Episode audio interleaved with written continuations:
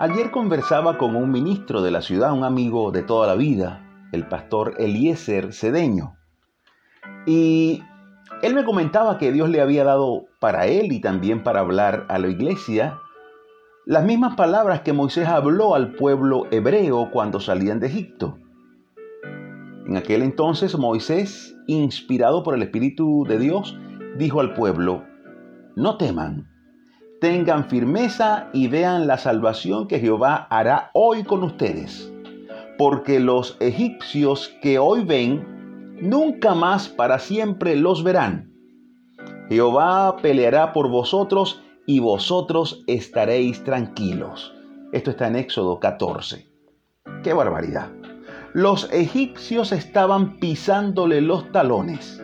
La muerte y la esclavitud les respiraba a centímetros y Moisés viene con esta palabra y les dice, no teman, ese enemigo que hoy ven, ya no lo verán más. Que hoy ven, ya no lo verán más. Precioso. ¿Y qué quiero decir con esto hoy?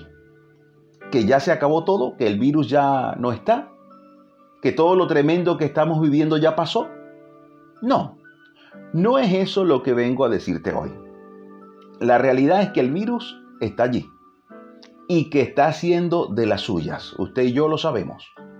Pero por encima de eso, lo que deseo decirte y dejarte en claro, por lo menos para mí y pretendo que sea para ti, es que tenemos la libertad de escoger qué vamos a mirar. ¿Quieres ver el virus? ¿Quieres poner tu atención en él? Lo puedes hacer. Esa es tu decisión. Ahora, ¿quieres mirar a Jesús?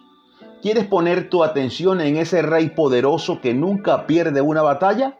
También lo puedes hacer.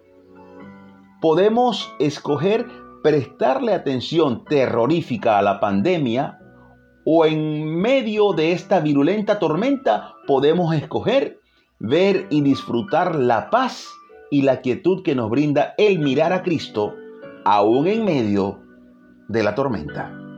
Hebreos 12, 2 dice, puesto los ojos en Jesús, el autor y consumador de la fe. Yo me imagino que usted habrá visto alguna vez a algún niño un poco mal criado y usted lo mira e intenta hablarle, pero entonces alguien se le acerca y, y le dice, no lo veas, que se pone peor. no le digas nada porque se vuelve como loco. A mí me ha sucedido alguna vez. Y la realidad es que el enemigo es así. Esta enfermedad, este virus está ahí, está allá afuera. Y él anhela que lo mires y que lo hagas con temor, además. Claro, él se agranda gracias al miedo. Y si yo lo miro, y si tú lo miras, olvidamos que el antídoto contra él ya nos fue dado.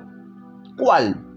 Puesto los ojos en Jesús. Es la mejor vacuna, la perfecta. Puesto los ojos en Jesús. ¿Qué dijo Moisés al pueblo hebreo? A esos egipcios no lo verán más. Yo hoy te digo, a ese virus no lo verás más. Sí, Imer, pero es que está allí. Mira, hoy no estamos diciendo que no está allí. Estamos diciendo que no lo vamos a mirar. Puede estar allí. Mira, no sé si te acuerdas cuando Pedro estaba en el mar, eh, que caminó sobre el mar. ¿Cuándo comenzó a hundirse Pedro? Cuando quitó los ojos de Jesús y los puso en la tormenta. Está en, en Mateo 14:30. Dice, pero al ver el fuerte viento, tuvo miedo y comenzando a hundirse, dio voces diciendo, Señor, sálvame. Escucha cómo comienza, pero al ver el fuerte viento, Pedro quitó la mirada de Cristo y se puso a ver la tormenta. Nuestra mirada, hermano, amigo, amiga, nuestra mirada debe estar con milimétrica precisión puesta en Cristo. Repito, en nuestro caso no es que el enemigo no esté allí, puede estar donde le plazca. El asunto es que yo no tengo ojos para Él. Mis ojos son ojos llenos de fe. Y solo tengo ojos para mirar a Cristo, a mi Señor, a mi sanador, a mi sustento, a mi esperanza. Yo quiero concluir diciéndote esto. Debemos marchar con nuestra fe. En la continuación del texto de Éxodo 14 dice así, entonces Jehová dijo a Moisés, ¿por qué clamas a mí?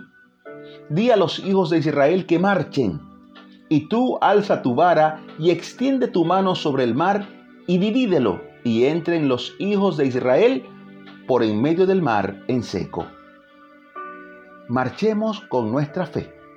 Extendamos la vara de la palabra, soltemos declaraciones llenas de esperanza y el mar se abrirá. Se abrirá ante nosotros y pasaremos en seco en el nombre de Jesús. Amén. Recuerda, tú decides a dónde mirar. Pon tus ojos en Jesús. Mirándolo a Él, la tormenta puede hacer el ruido que quiera. Puede quedarse afónica, sin nada de voz, de tanto rugir puede batirse de lado a lado, que haga lo que quiera. Pero hoy tú y yo decidimos no mirarla ni escucharla. Y nos pueden gritar, Epa, ahí está la tormenta de la pandemia. Qué pena por ella. No tenemos ni tiempo ni ganas de atenderla. No podemos mirarla porque tú y yo hoy decidimos solo tener ojos para Cristo. Dios te bendiga soy tu amigo Imer Narváez y es un placer dar pisadas de fe junto a ti. Hasta la próxima.